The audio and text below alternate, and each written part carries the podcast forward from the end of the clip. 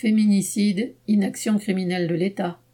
Sandra Pia a été tuée à 31 ans par son ex-conjoint le 2 juillet à Bordeaux. Elle est la 58e victime d'un féminicide depuis début 2021, rien qu'en France. Peu avant elle, Stéphanie, 22 ans, avait succombé à Ayange sous les coups de couteau d'un ex-compagnon. La main courante puis la plainte déposée il y a six mois était encore, entre guillemets, en attente de traitement.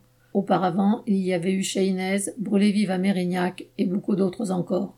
Le planning familial de Bordeaux proteste contre les moyens sous-dimensionnés attribués à la protection des femmes en danger face aux violences conjugales.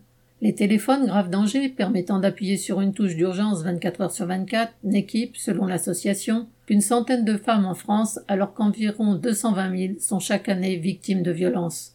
Lors du Grenelle consacré en novembre 2019 à cette question, urgente s'il en est, figurait parmi les promesses l'octroi de 3000 de ces téléphones grave danger. En Gironde, une autre association s'indigne de n'avoir vu arriver à la suite du Grenelle à répartir dans tout le département que six places d'urgence et 30 allocations logements temporaires. Or, pour l'année 2020, elle avait été contactée par plus de 2500 femmes en danger. Ces cas récents, lourds de plaintes classées sans suite, de placements sous contrôle judiciaire non respectés, d'obligations de soins ou de suivi thérapeutique inefficaces en disent long. Lenteur et pesanteur restent la règle dans une société pour laquelle la violence conjugale n'est pas la priorité des priorités.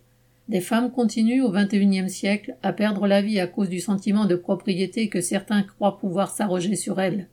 La barbarie d'une société où se forge et perdure ce sentiment ancestral est crûment révélée. Viviane Lafont.